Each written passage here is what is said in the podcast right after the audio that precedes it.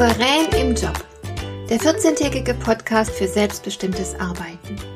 Ich heiße Marion Lemper-Püchlau und in meiner Sendung geht es um mehr Souveränität am Arbeitsplatz. Du erfährst, wie du immer ein wenig über den Dingen stehst. So kannst du deine Ziele erreichen, du bewahrst dir deine Selbstachtung und du ziehst mehr Befriedigung aus deiner Arbeit. Lass dich inspirieren und mach das Beste aus jedem Arbeitstag. Wenn ich vom Imposter-Syndrom spreche, werde ich zuweilen sogar von Psychologen, Psychiatern oder Fachärzten für Psychosomatik verständnislos angeschaut. Dabei ist das Phänomen sehr verbreitet und der Forschung auch längst bekannt. Aber die Betroffenen schämen sich dafür. Sie sprechen ungern darüber und lieber verstecken sie ihre Not und suchen sich auch keine Hilfe. Dabei tragen sie keinerlei Schuld und es gibt tatsächlich keinen Grund, sich zu schämen.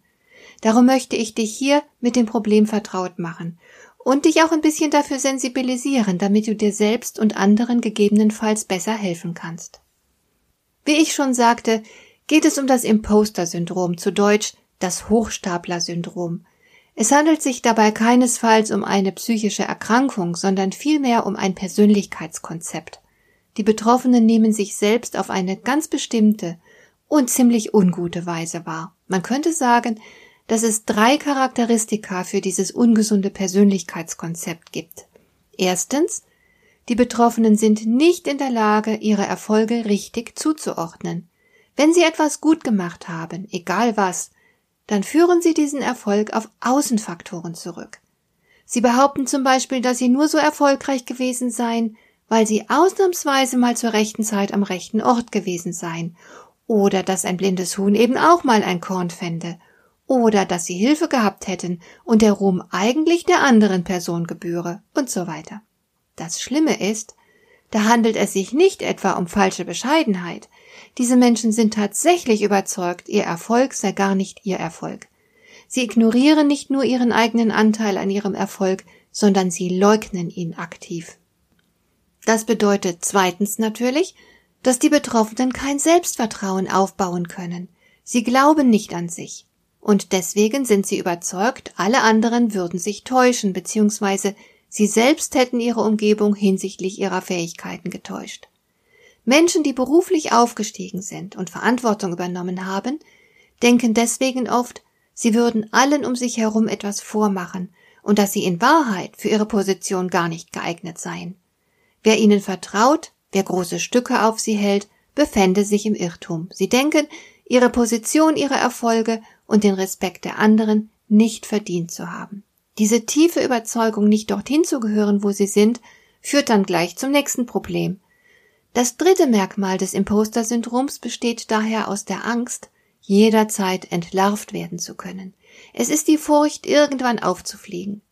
Die Betroffenen rechnen jederzeit damit, an einer Aufgabe zu scheitern, so dass alle in ihrer Umgebung schließlich ihre grundsätzliche Unfähigkeit erkennen können. Diese drei charakteristischen Merkmale eines Hochstapler-Syndroms haben absolut nichts zu tun mit den tatsächlichen Fähigkeiten einer Person oder ihrem realen Erfolg. Auch sehr bekannte und außerordentlich erfolgreiche Menschen sind betroffen. So gibt die Schauspielerin Kate Winslet beispielsweise zu, dass sie an manchen Tagen, wenn sie zum Filmdreh geht, die Angst befällt, heute könnte der Tag sein, der Tag, an dem alle merken, dass sie in Wahrheit gar nicht schauspielern kann und dass sie deswegen heute gefeuert werden könnte. Ein anderes prominentes Beispiel ist der Schauspieler Tom Hanks. Auch er hat in einem Interview davon gesprochen, dass er ständig Angst habe zu versagen und dass jemand herausfinden würde, wie wenig er in Wirklichkeit kann. Das Interessante bei all dem ist, vom Hochstapler-Syndrom betroffene Menschen sind oft besonders leistungsorientierte Personen, die tatsächlich viel zu geben haben und viel beitragen, die zum Beispiel sehr wertvoll für ihren Arbeitgeber sind. Sie haben zudem überdurchschnittlich oft einen akademischen Abschluss. In wettbewerbs- und leistungsorientierten Gesellschaften wie beispielsweise im angloamerikanischen Raum ist das Phänomen deutlich verbreiteter. Interessant auch, es gibt offenbar keine geschlechtsspezifischen Unterschiede, das heißt, Männer und Frauen sind gleichermaßen betroffen. Allerdings sind Männer deutlich stärker bemüht, sich nichts anmerken zu lassen und ihre innere Not vor anderen zu verbergen. Man könnte also sagen, Menschen mit Hochstapler-Syndrom sind innen drin, das heißt ihrem eigenen Gefühl nach, Hochstapler und nach außen hin sind sie Tiefstapler. Denn sie sind in Wirklichkeit viel besser, als sie meinen. Aber sie stehen nicht zu ihrem Können und ihren Erfolgen. Stattdessen sind sie permanent darum bemüht, ihre vermeintliche Inkompetenz vor ihrer Umgebung geheim zu halten. Keiner soll merken, dass sie nicht viel taugen. Aber wie kommt es dazu? Warum wird jemand zum gefühlten Hochstapler und hat laufend Angst, dass andere herausfinden werden, wie wenig er tatsächlich taugt? Natürlich wird man damit nicht geboren. Die Forscher machen zwei Faktoren für die Entstehung des Hochstapler-Syndroms verantwortlich, nämlich die Gene und die Sozialisation. Es gibt Menschen, die von Geburt an ängstlicher sind als andere. Gut möglich also, dass sie später auch im Berufsleben eine höhere Unsicherheit hinsichtlich ihrer Fähigkeiten und ihres Leistungsvermögens empfinden. Es ist leicht vorstellbar, dass sie prädestiniert sind, ein Imposter-Syndrom zu entwickeln. Aber noch bedeutsamer scheint mir bei der Entstehung dieses Phänomens doch die Sozialisation zu sein. Vor allem die frühe Sozialisation in der Familie. Besonders gefährdet sind Kinder, die ständig mit anderen verglichen werden und dabei schlecht abschneiden. Ebenso Kinder, die generell häufig kritisiert werden. Oder auch Kinder aus stark wettbewerbs- und leistungsorientierten Elternhäusern. Dadurch bilden sich bei den betroffenen Kindern zwei fatale und leider sehr stabile Glaubenssätze. Der erste lautet, nur wenn ich etwas leiste, bin ich liebenswert. Und der zweite, ich bin nicht gut genug. Aus dem Hochstapler-Syndrom ergibt sich oft ein Rattenschwanz an Problemen. Wenn man ohnehin heimlich davon überzeugt ist, nichts zu taugen und dass die anderen ein zu gutes Bild von einem haben, möchte man dieses gute Bild natürlich ungern zerstören, also ist man bemüht, sich nichts zu Schulden kommen zu lassen. Aus diesem Grund sind die Betroffenen recht anfällig für Perfektionismus. Der wiederum bringt etliche andere Probleme mit sich, denn da es perfekt ja gar nicht gibt, werden sich Menschen mit Imposter-Syndrom wieder und wieder unzulänglich fühlen. Perfektionismus verschlimmert das Grundproblem also. Zudem erzeugt er einen enormen Druck. Perfektionisten können sich in ihren Bemühungen um makellose Leistungen völlig aufreiben. Daher sind sie besonders stark Burnout gefährdet. Manche befreien sich von dem Druck, indem sie die Erledigung anspruchsvoller Aufgaben einfach hinausschieben. Ihre Aufschieberitis bringt dann natürlich weitere Probleme mit sich. Es kommt auch vor, dass jemand dem ständigen Druck, sich beweisen zu müssen, irgendwann nicht mehr standhält und dann kündigt, obwohl er doch alles hat, was man für den Job braucht. Ich finde diese Resignation ganz besonders traurig. Menschen, die sich längst bewiesen haben, ergreifen die Flucht, weil sie dem Druck, den sie selbst erzeugen, nicht mehr standhalten. Darin liegt zweifellos eine gewisse Tragik. Es sind, wie gesagt, besonders die High-Performer, die besonders Fähigen, die vom Hochstapler-Syndrom heimgesucht werden. Sehr oft passiert dabei Folgendes. Sie versuchen, ihr fehlendes Selbstvertrauen mit Leistung zu kompensieren. Und weil sie sich oft sehr anstrengen, steigen sie beruflich auf. Ihre Hoffnung war es, sich selbst und der Welt zu beweisen, dass sie ja doch etwas taugen. Wer zum Beispiel eine Führungsposition innehat, muss doch den anderen in irgendeiner Form überlegen sein, nicht wahr? Also hoffen sie, dass sich die Sache mit der gefühlten Minderwertigkeit erledigt haben wird, sobald sie die ersehnte Position erreicht haben werden. Aber was passiert stattdessen? Das Imposter-Syndrom sorgt dafür, dass sie täglich an sich zweifeln und ständig Angst haben, ihre Minderwertigkeit und Unfähigkeit würden von anderen entdeckt.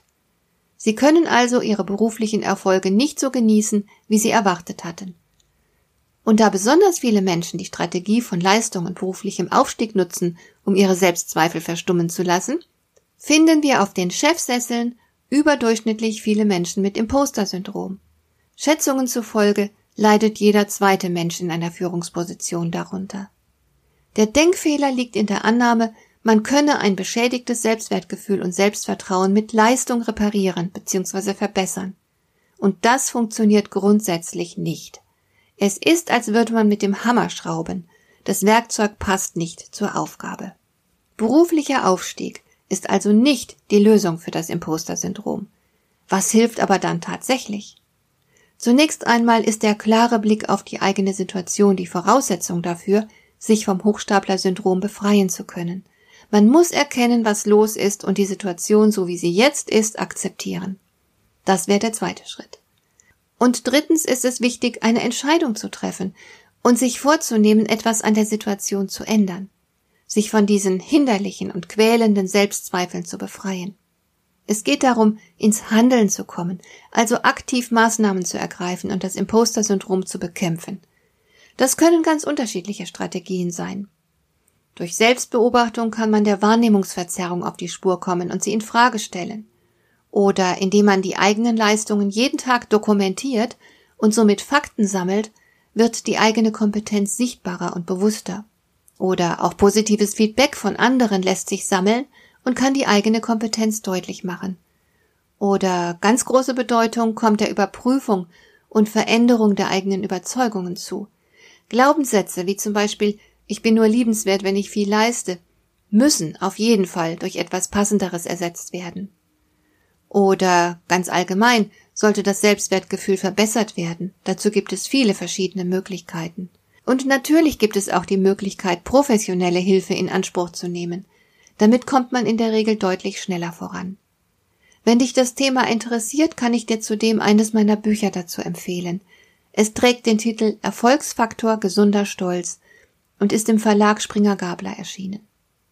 Aber wie die Vorgehensweise im Einzelfall auch immer aussehen mag, niemand ist dem Imposter-Syndrom hilflos ausgeliefert. Es wäre ziemlich uncool und bestimmt nicht souverän, sich einfach damit abzufinden und weiter still zu leiden. Beim Hochstapler-Syndrom handelt es sich nur um eine äußerst ungünstige Wahrnehmungsweise, die sich aber jederzeit durch etwas Besseres und Angemesseneres ersetzen lässt. Hat dir der heutige Impuls gefallen?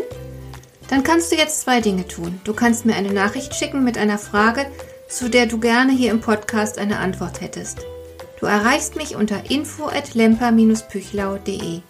Und du kannst eine Bewertung bei iTunes abgeben, damit diese Sendung für andere Interessierte sichtbarer wird.